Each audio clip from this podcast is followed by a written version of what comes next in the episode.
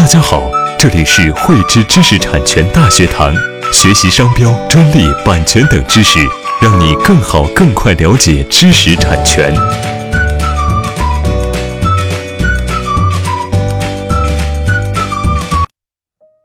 汇知识力量，添智慧财富。大家好，今天与大家来分享如何提升商标的注册成功率。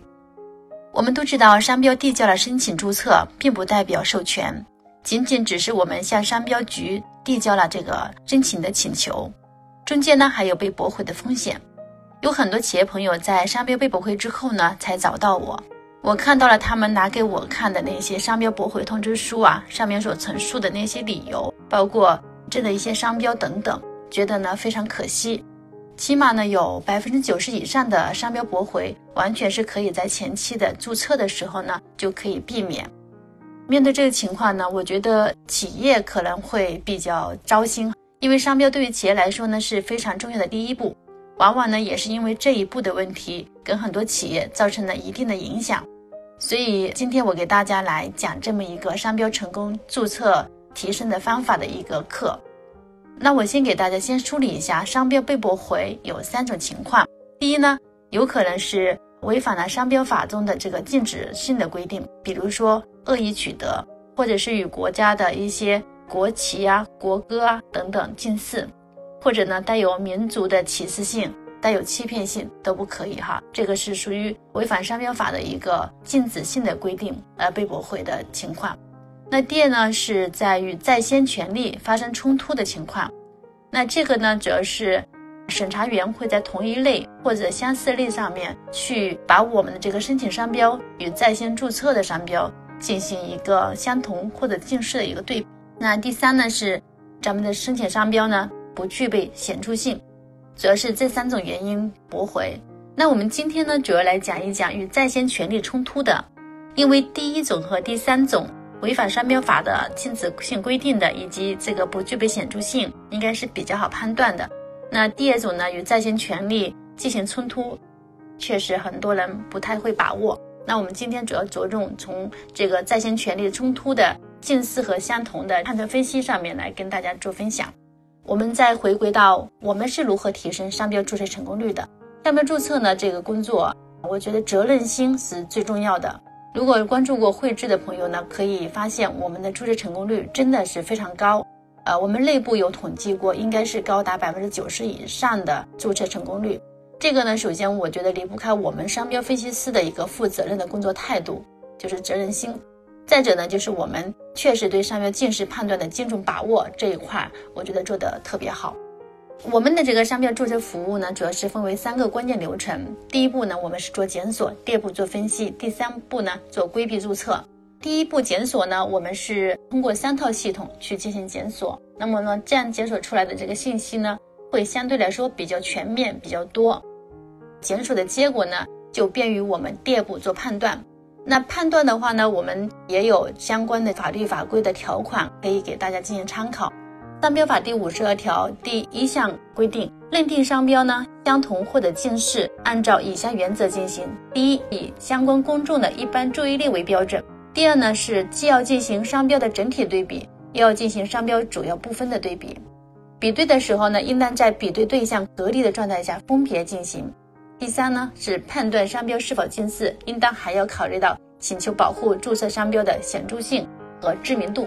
这个是相关法律法规对这个商标的一个判断，它所啊列的几个条款。我们商标法第五十二条的条款呢，通俗的来讲，其实就是从消费者的需求出发，从这个看、听、理解三个方向来做这个商标的近似判断。那针对这个商标近似判断呢，给大家列举了三个核心的要素，就是形、音、义。形呢是指整个商标的外形，包括字的组成、外部的设计，这是商标判断近似的一个关键因素。因为商标是起到一个识别的作用。这里是音频呢，所以我举一个中文的商标案例，比如说康师傅，康师傅这个方便面名字是三个中文。那如果说有一个人。用类似的字体，或者是也是正规的字体注册了一个康帅府，从单从这个字上来对比的话呢，它是属于形式，它是属于近似商标。但是呢，待会我在最后面呢会给大家去讲如何去规避注册，也会用康师傅跟康帅傅来跟大家做一个讲解。第二个的话，我们是说是音，音呢是指这个商标的发音，商标呢是需要传播的，那口口相传的时候呢，就要考虑到发音的近似，所以呢，读音也是商标近似判断的一个要素。那第三个呢是意，这个也是一个非常关键的判断依据。意呢，则是商标所表达的含义。有些商标呢，中文或者英文本身就带有一定的含义，或者是它的图形表现出一定的含义。比如说康师傅，这是一个有含义的商标。但还有一种商标呢，是属于臆造词商标。臆造词商标呢，是指我们凭主观意象杜撰的一些词语，字典里面呢也是找不到的独创性的这些词汇组成的商标。那臆造词的商标特征，其实就是不会与任何的商品。或者是服务发生这个联系，臆造词的商标啊，在商品或服务上一般都具有比较强的显著性。比如说这个海尔、格力，这些都是臆造词的商标。我们针对这个商标的形、音、义进行综合判断，然后会得出有哪些在先的注册商标与我们的申请商标会造成冲突、近似，会造成这个风险，有哪些风险，具体点在哪里？那么呢，我们再根据。风险点去进行调整我们的申请商标，或者是规避这个注册。我们还是举刚才的案例，比如说康师傅跟康帅傅。如果说是纯中文商标的情况下面，它是非常近似的，因为在正规写法上面，它的形上面很近似。因为我们之前说过，商标是一个识别的作用。首先我们在形上面要去规避这个康师傅。跟康帅傅之间的造型完全不一样，所以呢，当康帅傅想要获得成功注册的话呢，一定要在造型上面去颠覆康师傅原来的样子，那么呢，重新给他造一个型出来，他的这个注册成功率还是比较高的，应该可以达到百分之七十以上，因为它的外形上面是不同的，同时呢，发音也是不同的。第三。康师傅是属于有含义的商标，而康帅傅呢是属于没有含义的商标，是属于臆造词商标。那这个时候我们在含义上面再赋予它一定的意义，它的成功率是会很高的，可以达到百分之七十以上。那如果说我们从另外一个角度，刚才我们说到要呃考虑到这个对比商标的知名度，康师傅呢是一个比较有知名度的商标，这个时候呢，我们的康帅傅递交注册可能这个成功几率又会下跌，跌到百分之六十左右。所以整个商标呢，去注册要综合判断、综合分析，然后再去进行规避，这样才能够提高我们的商标注册成功概率。也欢迎大家关注汇知知识产权官方公众账号，把你想要分析对比的商标，可以通过留言与我们的客服取得联系，我们可以针对个案来为大家做这个分析判断。